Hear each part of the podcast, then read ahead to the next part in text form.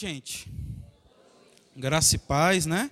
Seja sobre as nossas vidas mesmo. Que o Senhor Jesus continue falando ao nosso coração nessa noite, amém? Quero convidar os irmãos a abrir a palavra do Senhor aí, no Evangelho de Jesus, escrito por Lucas. Lucas, capítulo 14 a partir do verso 15. Lucas 14, a partir do 25. Desculpe. Lucas 14, 25.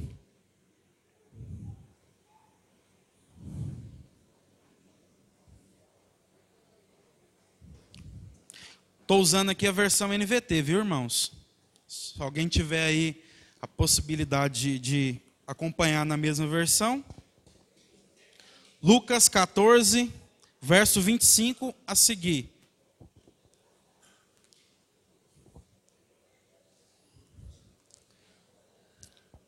Amém, gente? Todo mundo achou aí? Todo mundo com Bíblia? Com aplicativo, pelo menos? Quero convidar os irmãos que estão sentados aí atrás, se por gentileza vocês puderem sentar um pouco mais na frente para a gente poder ficar mais próximo, mais perto. Estou sentindo vocês distantes, né? Se alguém puder sentar mais na frente, ou pelo menos nessa parte central aqui, seria bacana. Lucas, capítulo 14, a partir do verso 25. A palavra do Senhor diz assim: Uma grande multidão seguia Jesus, que se voltou para ela e disse: se alguém que me segue amar pai e mãe, esposa e filhos, irmãos e irmãs, e até mesmo a própria vida, mais que a mim, não pode ser meu discípulo. E se não tomar a sua cruz e me seguir, não pode ser meu discípulo. Quem começa a construir uma torre sem antes calcular o custo e ver se possui dinheiro suficiente para terminá-la, Pois, se completar apenas os alicerces e ficar sem dinheiro, todos rirão dele, dizendo: Esse aí começou a construir, mas não conseguiu terminar. Ou que rei iria à guerra sem antes avaliar se o seu exército de 10 mil poderia derrotar os 20 mil que vêm contra ele?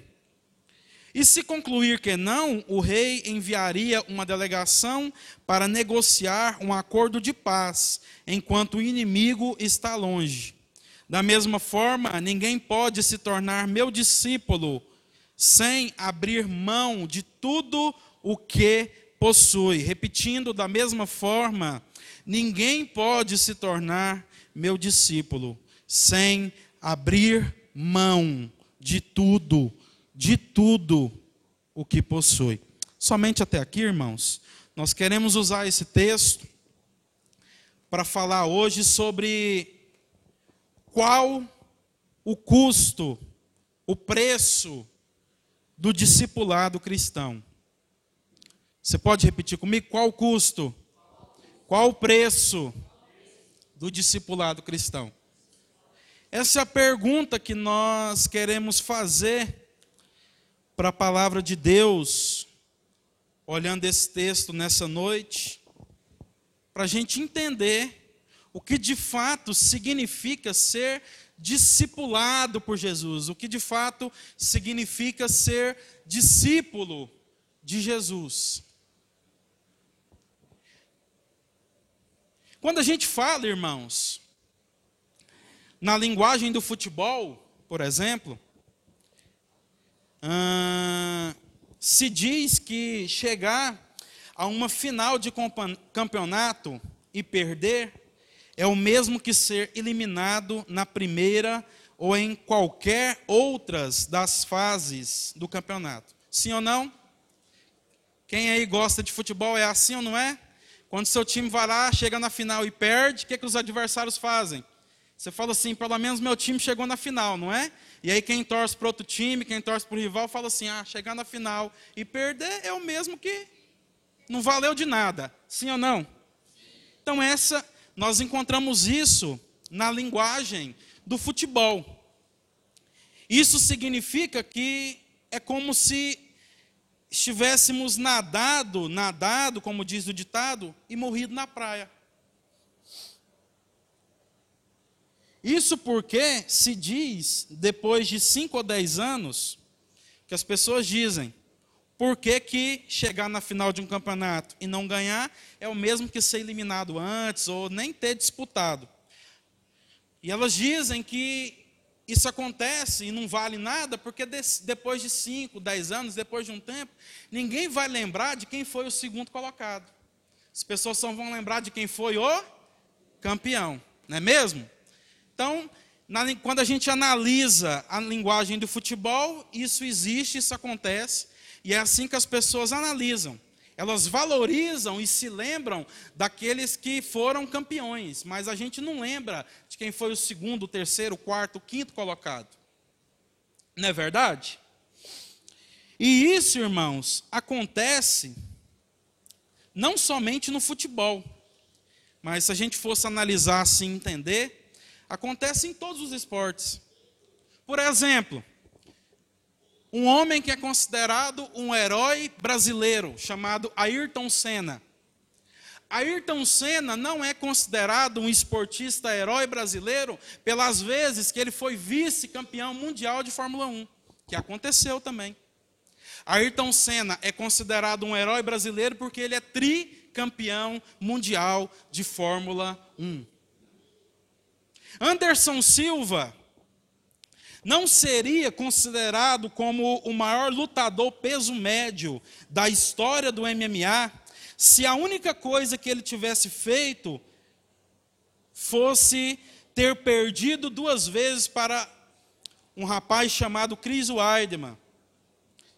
Ao contrário, ele é considerado por muitos o maior da história por suas defesas de cinturão brilhantes e por seus nocautes espetaculares. Então nós temos exemplos aí em outros esportes, não é mesmo, irmãos? De que os que são lembrados são aqueles que vão até o final, são aqueles que vencem. E todos esses exemplos, irmãos, nos faz entender que sucesso em qualquer empreendimento da vida nunca se trata de entregar quase tudo. Pois os que são lembrados e honrados são aqueles que se entregam completamente. Amém, gente? É assim ou não é que acontece? E isso, irmãos, faz a gente entender o seguinte: quando a gente lê Lucas capítulo 14, que foi esse trecho específico que nós estamos lendo, onde Jesus fala do preço, do custo do discipulado, que é o que nós queremos falar aqui, nos parece que Jesus está ensinando princípios semelhantes para aqueles que desejam ser seus discípulos. Assim, à luz desse texto, meus irmãos, nós queremos destacar alguns princípios encontrados nessa fala de Jesus. Então, assim como nos esportes que nós destacamos aí e demos exemplo, né, no futebol, na Fórmula 1, nas lutas, é, aqueles que são lembrados, aqueles que são honrados, Aqueles que são considerados heróis são aqueles que não entregam quase tudo, mas vão até o fim, entregam a sua vida, né? entregam tudo.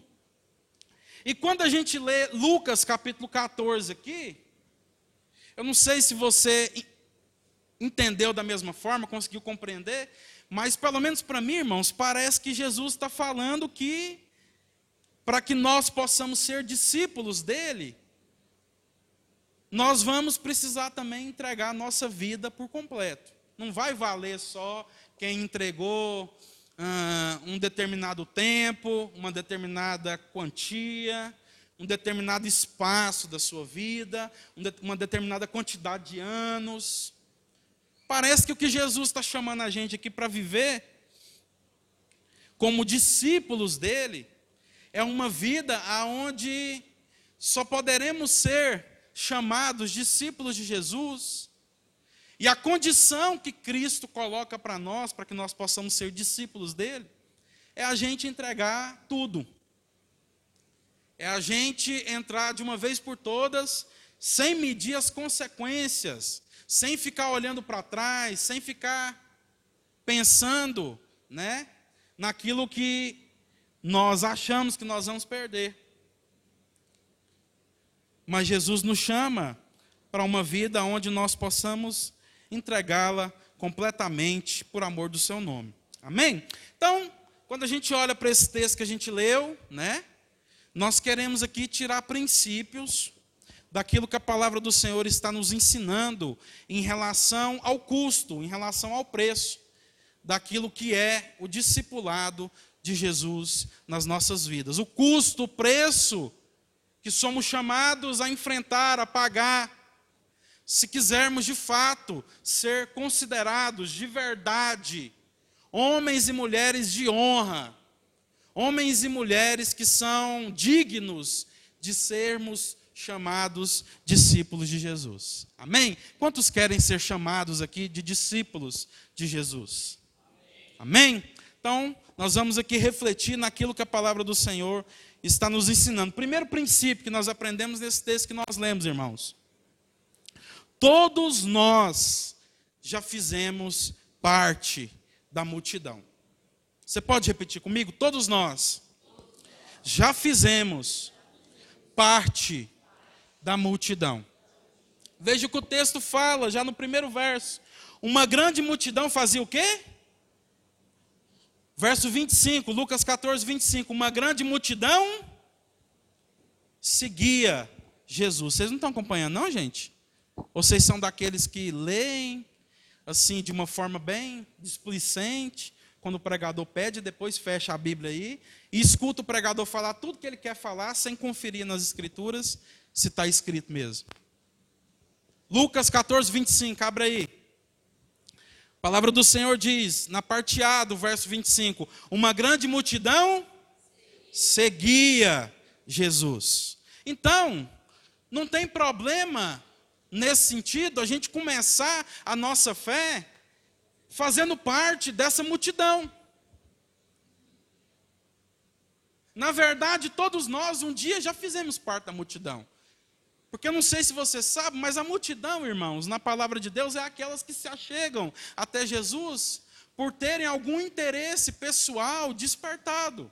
Então, algumas pessoas se achegavam até Jesus porque estavam doentes e precisavam, queriam, desejavam ser curadas. Outras pessoas se achegavam até Jesus pelo interesse naquilo que ele falava.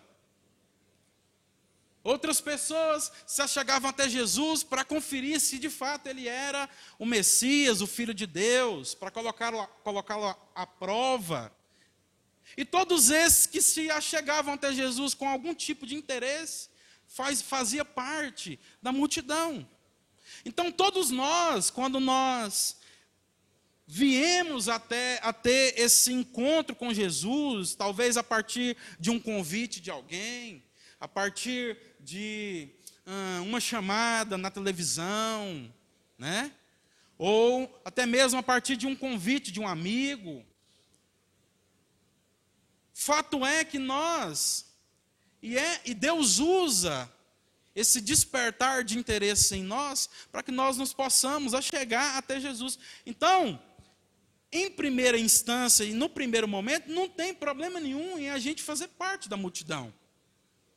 O que nós não podemos é continuar fazendo parte dessa multidão o resto da vida. Como gente que só quer continuar buscando Jesus por aquilo que ele pode dar. E não entendeu que ele já entregou tudo aquilo que nós precisávamos para de fato cumprir a nossa vocação. E agora sejamos então doadores, aqueles que entregam a sua vida para que outros também possam conhecer esse Jesus maravilhoso que um dia nós conhecemos. Então todos nós já fazemos parte da multidão. E o texto é enfático, ele é claro em nos dizer que uma grande multidão seguia Jesus. E por sinal, em muitos outros lugares também era da mesma forma. Onde Jesus ia, algumas vezes até mesmo para descansar, como o pastor Alisson pregou aqui, né? A multidão ia atrás. Só que não é a vontade de Deus para nós que a gente continue fazendo parte dessa multidão. E é por isso, meus irmãos, que a segunda coisa que nós aprendemos aqui é que nós, todos nós, fazíamos ou fizemos parte dessa multidão, até que então somos chamados, e esse já é o segundo princípio, a abandonar a multidão. Veja aí comigo o verso 25, já a parte B, a parte A diz: Uma grande multidão seguia Jesus. E já a parte B do verso 25 e a parte A do verso 26 diz o seguinte: Essa grande multidão seguia a Jesus, que se voltou para ela e disse: Se alguém que me segue. Então, só até aqui a parte A por um instante. Jesus, ele olha para a multidão, ele olha para todos aqueles que eles sabiam que estavam ali por desejar, querer que algum desejo do seu coração fosse satisfeito, seja uma cura física, emocional, espiritual, algum interesse no ensino, Jesus olha para essa multidão e de cara coloca para ela uma condição. Essa condição está aí no texto com uma palavra se. O que faz a gente entender, irmãos, que Jesus nos aceita como multidão. Jesus não tem problema naqueles que se achegam até Ele com algum tipo de interesse. Mas todos aqueles que se achegam a Jesus com algum tipo de interesse, independente se terão as suas necessidades supridas. Na maioria das vezes, sim, porque quanto mais novos da fé nós somos, mais Deus ele precisa fazer coisas para que nós possamos crer. Mas de cara, quando Jesus nos vê como multidão, ele já está nos convidando, ele já está nos exortando a abandonar a multidão. E como é que ele nos exorta a abandonar essa multidão? Dizendo: se alguém que me segue, e aí ele já começa a colocar essas condições. Então, não sei em qual estágio da sua vida cristã você está, né? Ainda que a gente, a partir do pastoreio, saiba no sentido uh, amplo, né? Mas, assim, como a gente está falando aqui publicamente, não interessa falar, assim, especificamente cada um em qual estádio a gente acha que cada um está. Por isso a gente fala que não sabe, né? Mas eu não sei. Você sabe em qual estágio da sua fé você está. Eu não sei se você ainda faz parte dessa multidão, mas Jesus chama para que você possa abandonar a multidão. E esse é o segundo princípio que a gente aprende aqui. O terceiro, irmãos, e aí a coisa começa a complicar mais um pouco, começa a rochar, porque Jesus vai aprofundando nessas condições. Condições essas que muitas vezes a gente finge nunca ter lido na palavra de Deus, mas elas estão aqui. A gente quer ficar com a parte doce do Evangelho, aquela parte que não exige de nós nada, porque a gente afirma que a salvação é pela graça, né, mediante a fé, e não vem de obras, e tudo isso é verdade. Mas a salvação, nós temos sempre compartilhado aqui, não é o estado da salvação que falamos da regeneração, no sentido do momento que Jesus nos salvou, não dependeu de nós. Mas todo aquele que foi salvo por Jesus, que foi regenerado, é chamado a abandonar essa multidão que é uma busca por Jesus para simplesmente satisfazer os seus interesses e se tornar discípulos. Só que ninguém se torna discípulo de Jesus de qualquer maneira. Ninguém se torna, pode se tornar discípulo de Jesus continuando a fazer tudo aquilo que são as suas vontades, os seus desejos, a satisfação dos seus prazeres. Por isso, no coração de Jesus está, de fato, o desejo de que todos nós possamos não somente sermos salvos por Ele, mas está no coração do Senhor que todos nós nos tornemos discípulos dele. Mas Jesus não amolece, não é porque está no coração de Deus o desejo de que todo filho amadureça, de que todo filho cresça, de que todos nós possamos nos parecer cada vez mais com Jesus, que Ele vai trazer a gente, que Ele vai fa é, falar com que, que a gente pode vir de qualquer forma. Não. Jesus nos coloca condições, condições essas que se a gente parar para de fato analisar nessa noite quais são e o que que elas implicam, ou a gente vai mudar a nossa vida de uma forma radical e viver a vontade de Deus nas nossas casas, nas nossas vidas, nos nossos trabalhos, nas nossas famílias, ou a gente vai desistir do Evangelho de uma vez por todas. Porque essas condições que Jesus nos coloca aqui, quando nós entendê-lo, entendemos elas, não, não, nós não vamos conseguir ficar no meio termo, em cima do muro. E olha quais são essas condições. Verso 26. Se alguém que me segue amar pai e mãe,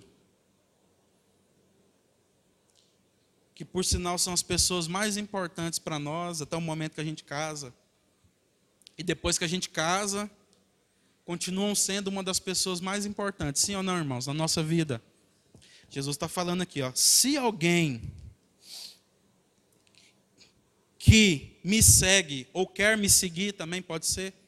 Ó, negócio é o seguinte, estou olhando para vocês, vocês estão aí na multidão. Vou dizer uma coisa para vocês. Se tem alguém no meio dessa multidão querendo me seguir e amar pai e mãe, esposa, Olha só, tá, Jesus coloca aqui a pessoa que se torna mais importante na vida de um homem depois que ele se casa, sua esposa. E na vida de uma mulher, o seu marido também. E filhos, irmãos e irmãs, e até mesmo a própria vida. Olha só isso aqui, irmãos. Não é só das pessoas. Porque talvez você seja uma pessoa desapegada aí, né? Alguém que nunca gostou de ninguém mesmo, nunca se deu bem com ninguém. Então, ah, se, se, eu, se, se eu preciso amar menos todo mundo para seguir Jesus, para mim está mole, porque eu nunca gostei de ninguém mesmo. Tem gente que consegue fazer loucura dessa interpretação. Mas Jesus continua. E até mesmo a sua própria vida. Então, se você não ama ninguém, pelo menos você se ama. Jesus está falando que se você ama, mesmo a si mesmo, a sua própria vida, mais do que a mim, Jesus diz: Você não pode ser meu discípulo. Agora vocês entenderam aqui a profundidade e o porquê que eu falei que não tem como a gente ficar em cima do muro? Porque tem muita gente nos nossos dias pensando que pode ser discípulo e continuar fazendo as suas próprias vontades. Pode ser discípulo, mas eu vou negociar os meus princípios, os meus valores, aquilo que a palavra de Deus está me ensinando. Sempre que eu precisar, eu vou fazer isso. Ninguém vai saber, afinal de contas, eu vou fazer isso aqui de uma forma que ninguém vai ficar sabendo.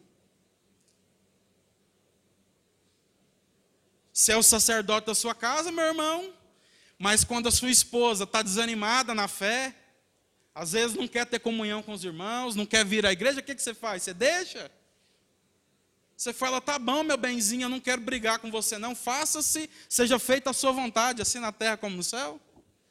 Ou você é uma inspiração para ela, de alguém que vai animá-la, de alguém que vai conduzi-la como sacerdote da sua casa. Não é de odiar as pessoas para amar Jesus que ele está falando. É de colocar a Deus, ao nosso Senhor e Salvador Jesus Cristo em primeiro lugar. De forma que a gente vai agir com as pessoas, nos relacionar com as pessoas, não falando simplesmente aquilo que elas querem ouvir, mas falando aquilo que elas precisam ouvir, ainda que elas não gostem, ainda que fique chateado com a gente. Porque se alguém amar mais qualquer um, e até mesmo a sua própria vida mais do que a mim, Jesus disse, não é digno de ser meu discípulo. Não pode ser meu discípulo.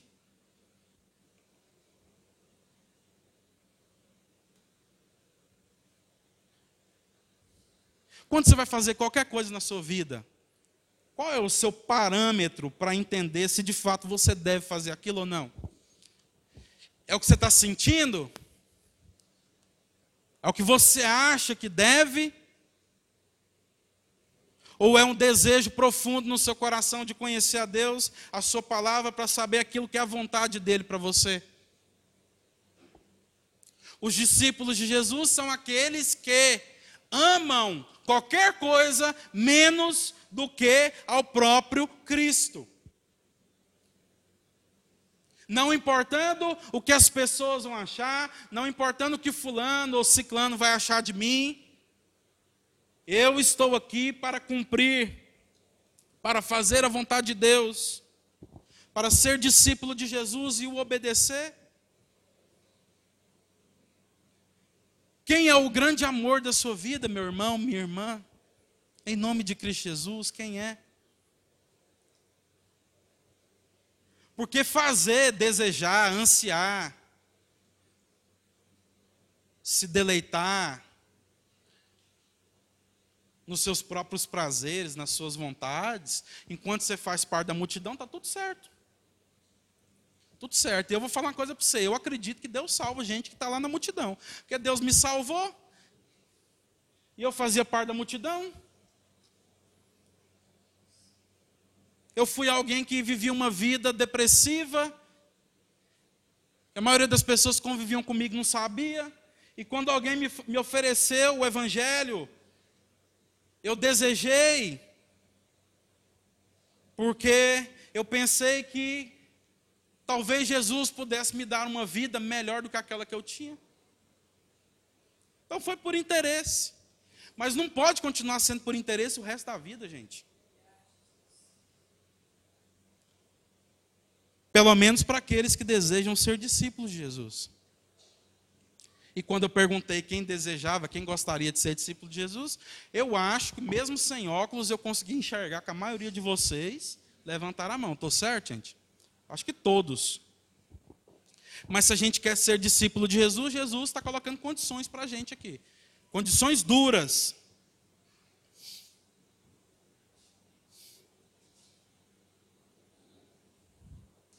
Porque ninguém, ou nós só podemos ser discípulos de Jesus se abrirmos mão de sermos parte da multidão, que é o que nós lemos.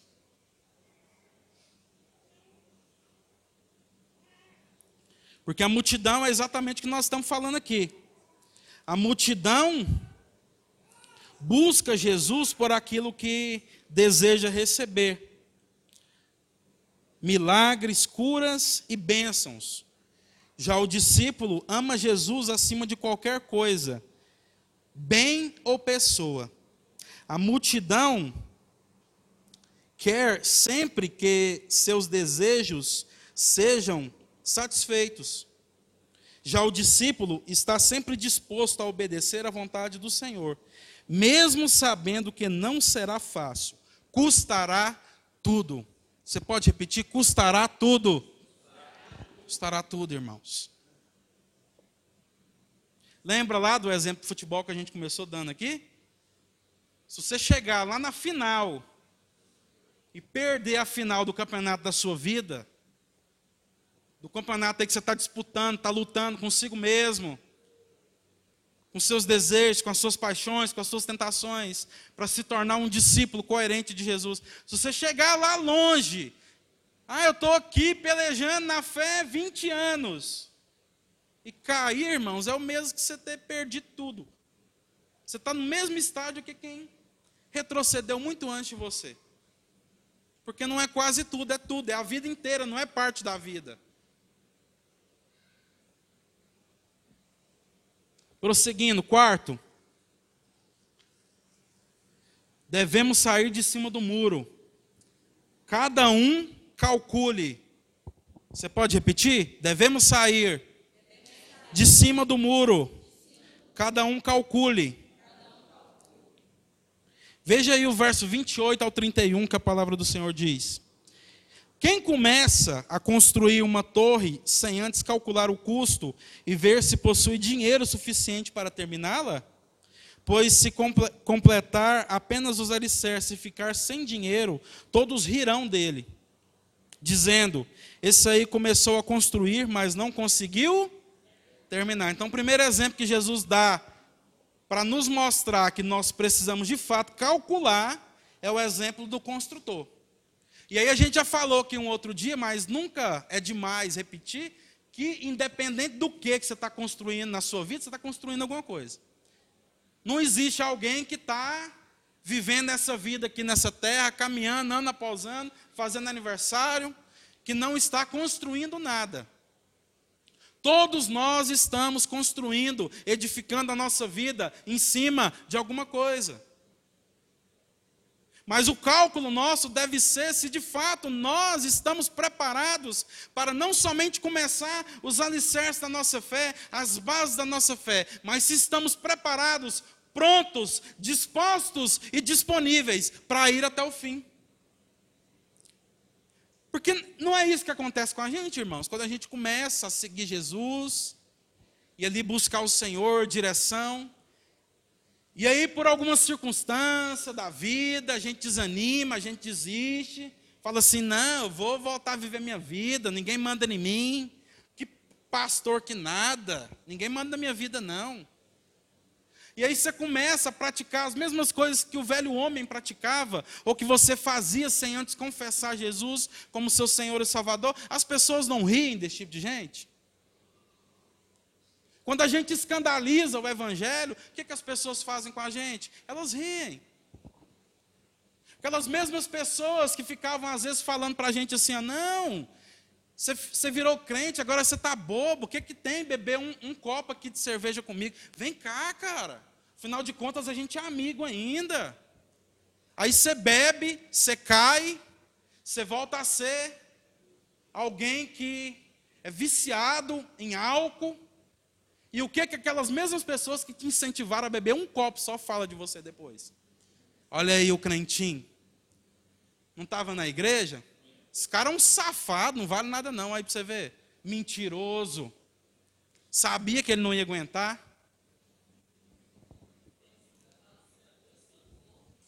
Hã? É por isso que eu não vou, tá vendo aí, ó, camarada. É. Se for, se for para me seguir Jesus e para a igreja para ser um crente igual ao seu, eu prefiro, eu prefiro ficar no mundo. Jesus está mandando a gente calcular, irmãos. E esse é o primeiro exemplo que ele dá de um construtor, porque afinal de contas, todos nós somos construtores. O que diferencia em qual alicerce nós estamos alicerçados, porque se o nosso alicerce é Cristo, nós estamos preparados, dispostos e disponíveis, não somente para começar os alicerces da nossa fé, mas para construir toda a edificação que Deus tem preparada para nós. Começar, prosseguir, para poder um dia falar como Paulo.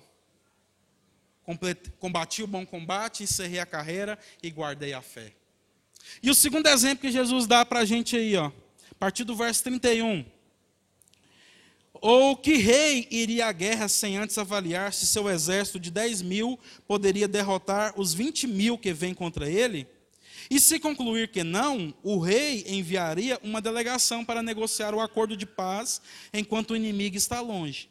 Da mesma forma, ninguém pode. Isso aqui já é para a última parte aqui, só até aqui então.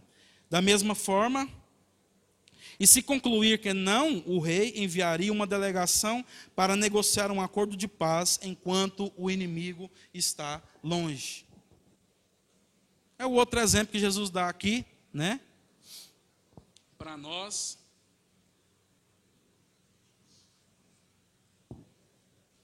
Do rei que vai à guerra. E é interessante porque, se a gente for parar para pensar, todos nós estamos em guerra. Você acha que no mundo espiritual não existe ninguém querendo destruir sua vida?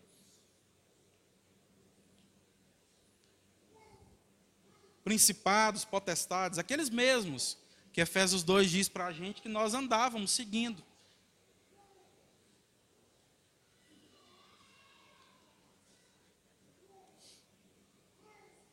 E por sinal, lá em Mateus 12, Jesus fala que se alguém né, é liberto dessas hostes espirituais, tem a sua casa varrida, ornamentada, e depois, né, não preenche essa casa, que é o coração, né, que é a vida, o nosso interior, a nossa espiritualidade com as coisas de Deus, e continua deixando ela vazia, depois esses mesmos seres, eles voltam para verificar se está tudo vazio lá ainda.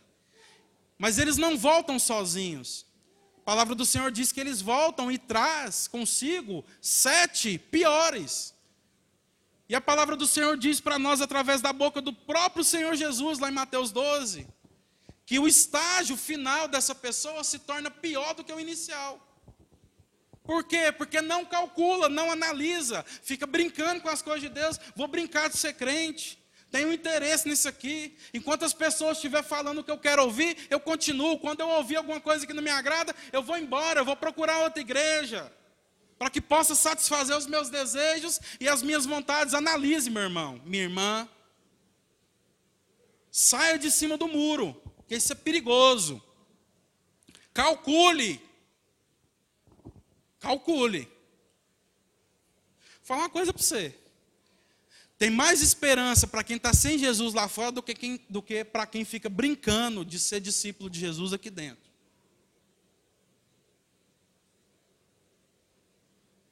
Não brinca não com essas coisas, até porque para Jesus não tem ninguém em cima do muro. Você pode estar tá achando que você está enganando alguém, está enganando o pastor, né?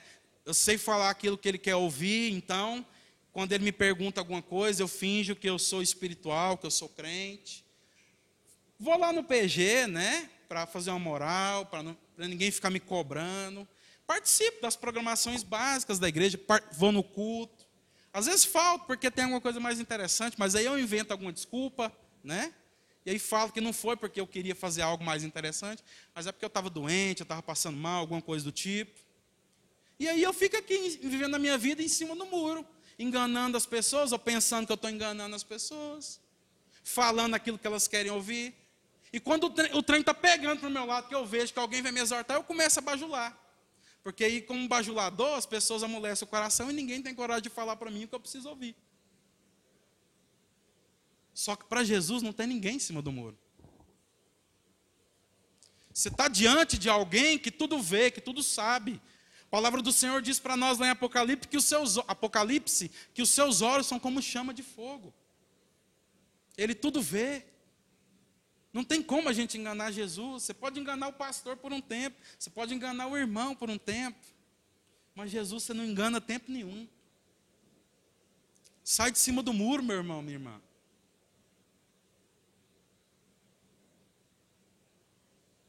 Porque, afinal de contas, para Jesus não tem ninguém em cima do muro.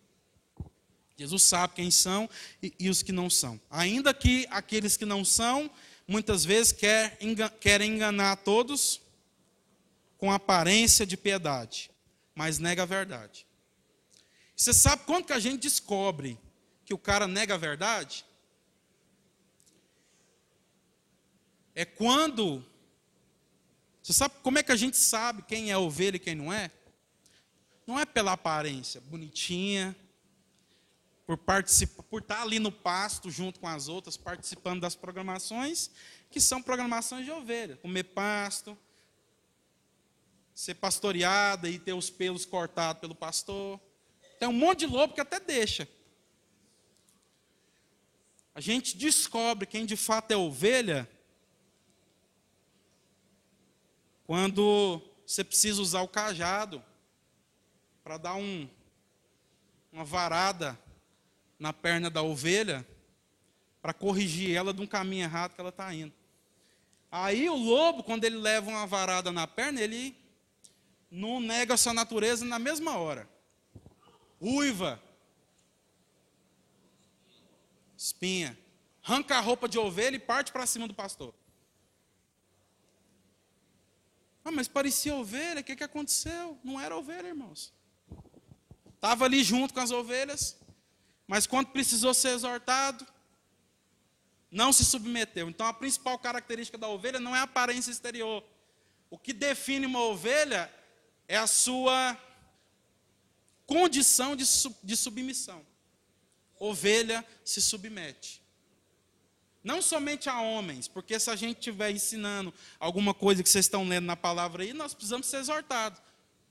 Uma coisa contrária àquilo que vocês estão aprendendo na palavra de Deus. Exorte a gente.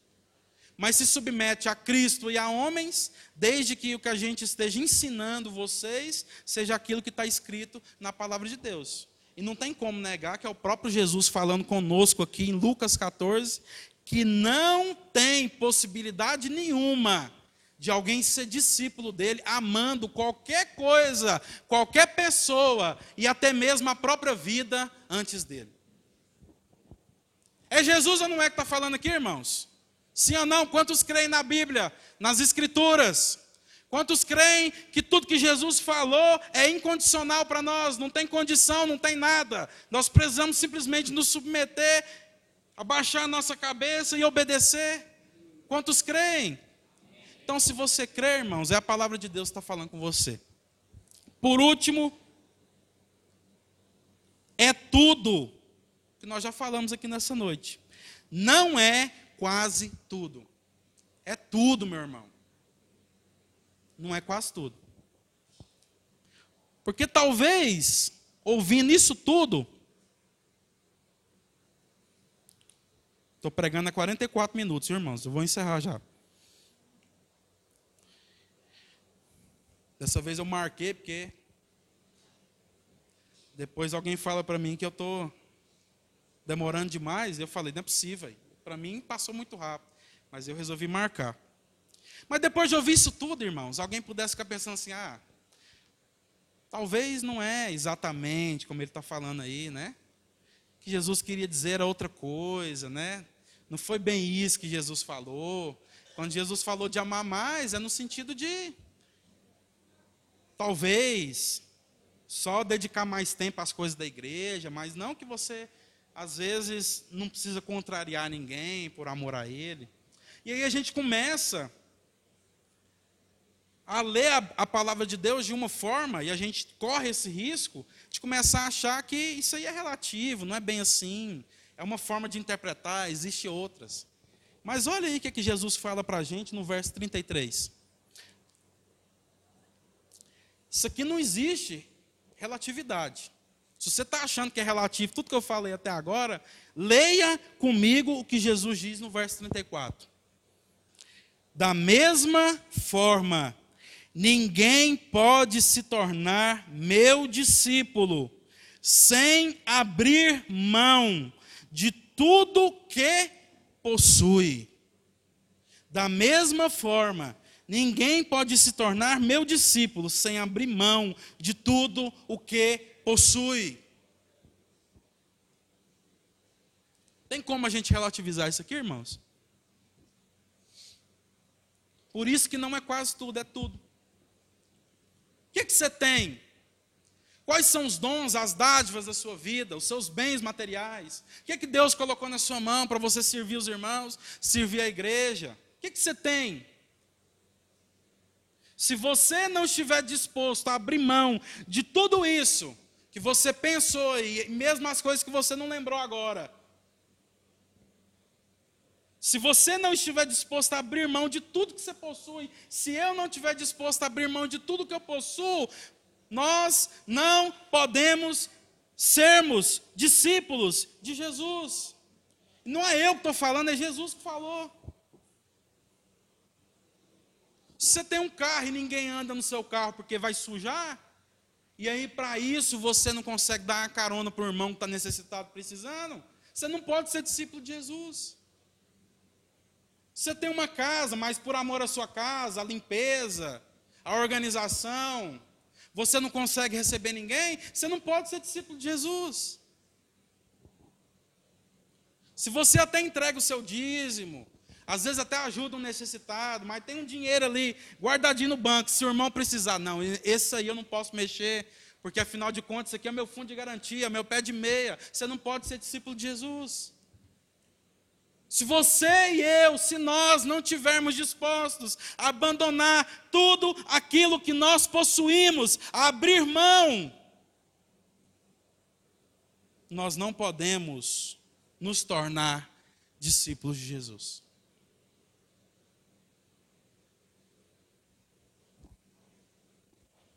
Por isso, irmãos, é tudo, não é quase tudo.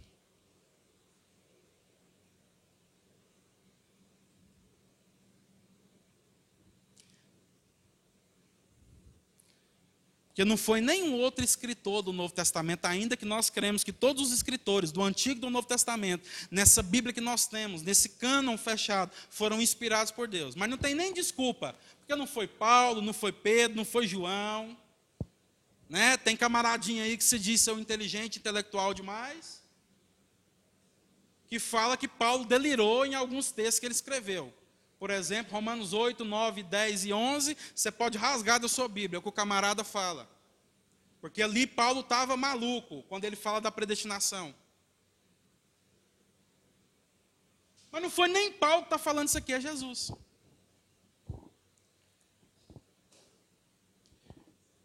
Aquele que criou os céus e a terra, tudo que existe. Aquele que estava com Deus quando foi criado tudo isso aqui e que estava com Deus mesmo antes de tudo aquilo que nós temos aqui como cosmos ser criados, para cumprir a vocação de Deus na sua vida e salvar a nossa vida, esse alguém se encarnou, Jesus Cristo. E quando ele se encarnou, ele deixou para nós algo que a gente chama de evangelho. E Lucas, no capítulo 14, aqui faz parte dos evangelhos, daquilo que nós consideramos, aquilo que Jesus nos ensinou e que os seus apóstolos inspirados testificaram e escreveram para que nós pudéssemos aprender hoje. O Deus encarnado, o Deus que criou o mundo, criou todas as coisas, que desceu aqui como homem, ensinou a gente, falou para nós aquilo que era a vontade de Deus. Diz para a gente que não tem como ser discípulo dele se a gente não, não conseguir abrir mão de tudo aquilo que nós possuímos. Não tem como. Não tem meio termo. Ah, será que a gente pode negociar aí? Não, mas não é possível. Véio. Tudo tem negócio, tudo tem um jeitinho brasileiro. Não é possível que é tudo mesmo. Será que é tudo? Será que quando Jesus está falando tudo, ele está falando tudo mesmo? É tudo, irmãos. É tudo. E aí eu não estou dizendo que você tem que ser franciscano e começar a entregar tudo que você tem na sua vida. Mas se alguém precisar, você é capaz de entregar? Se a sua igreja entrar num propósito aqui para comprar um lugar que seja nosso, que é um dos nossos sonhos, você seria capaz de vender um carro seu? Para abençoar a sua igreja? Você seria capaz de pegar algo que você tem guardado no banco como pé de meia para a sua família, como algo que você considera a sua segurança e entregar? Para ver a obra de Deus crescendo, avançando? Você seria capaz de abrir a sua casa para receber irmãos, aquelas crianças, aqueles meninos baguncentos atentados que vai subir no seu sofá, que vai pisar? Vai quebrar aquele copo lá que você está guardando para receber a rainha da Inglaterra na sua casa. Você seria capaz de servir os seus irmãos com tudo que você tem?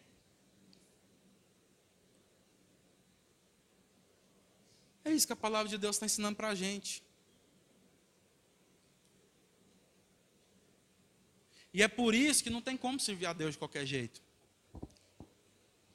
Talvez você esteja se perguntando assim: ah, mas você está pregando isso tudo aí, você vive isso tudo? Não.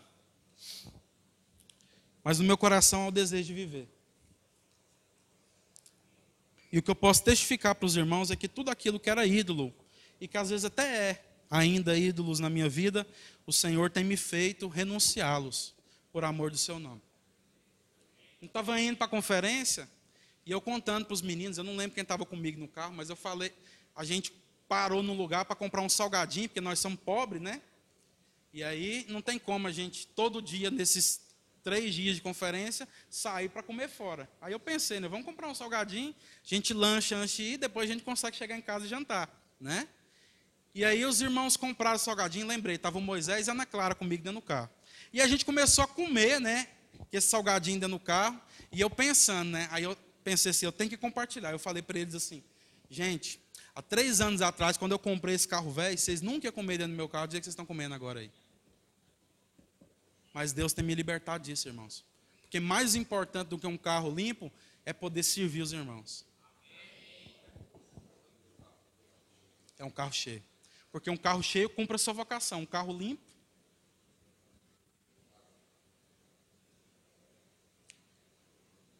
Então, meus irmãos, é tudo ou nada. Às vezes você não. E, e a gente, esse é um processo que a gente vai viver a vida inteira. Mas, de fato, tem uma diferença entre aqueles que têm o desejo no seu coração de abandonar todos os ídolos por amor a Jesus e aqueles que estão sempre tentando negociar. E Jesus sabe quais são. E a pergunta que eu faço é: você ainda faz parte da multidão?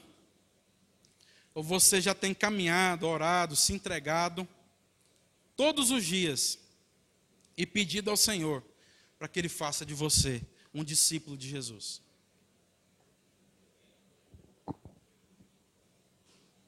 Porque no fim das contas, o que nós precisamos entender é que é o seguinte: o quase tudo seu não interessa para Deus mas eu estou disposto a entregar muito mais do que o outro ali que tem menos que eu. Mas o outro que tem menos que você está entregando tudo e você está entregando quase tudo. Não interessa para Deus. Porque se interessasse, Jesus não teria dito um dia que quem deu a maior oferta naquele lugar, que estava cheio de gente rica e mercenária, era uma viúva que deu duas moedinhas de prata. Por quê? Porque Jesus olha muito mais que as aparências. Jesus olha o coração. E Jesus sonda os nossos corações e Ele sabe quem tem o desejo aqui nessa noite de se tornar mais parecido com Ele e discípulo dele, ou quem está simplesmente ainda fazendo parte da multidão, querendo, sem compromisso, querendo simplesmente usufruir daquilo que a família tem para entregar. Deus sabe, irmãos. Mas eu quero encerrar repetindo para você algo que o pastor Aliston leu aqui semana passada. Está lá em Hebreus, capítulo 12.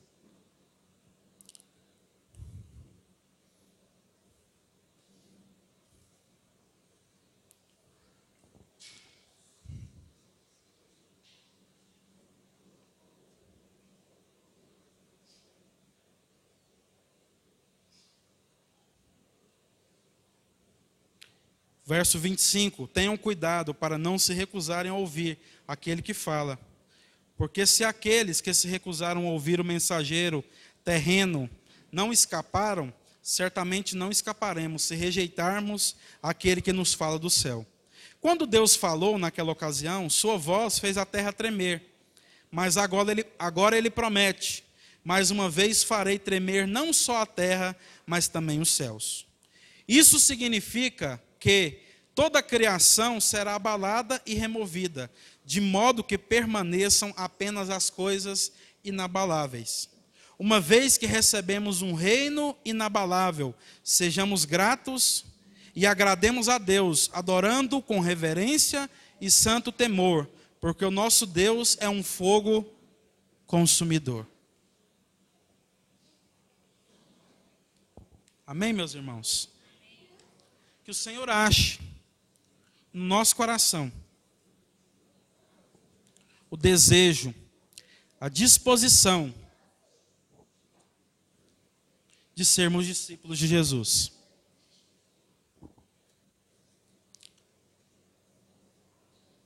Que o Senhor ache no nosso coração. Coração de alguém que está disposto e disponível a amar menos todas as pessoas e até mesmo a própria vida para poder ser digno de ser chamado discípulo de Jesus. Em nome de Cristo Jesus. Amém?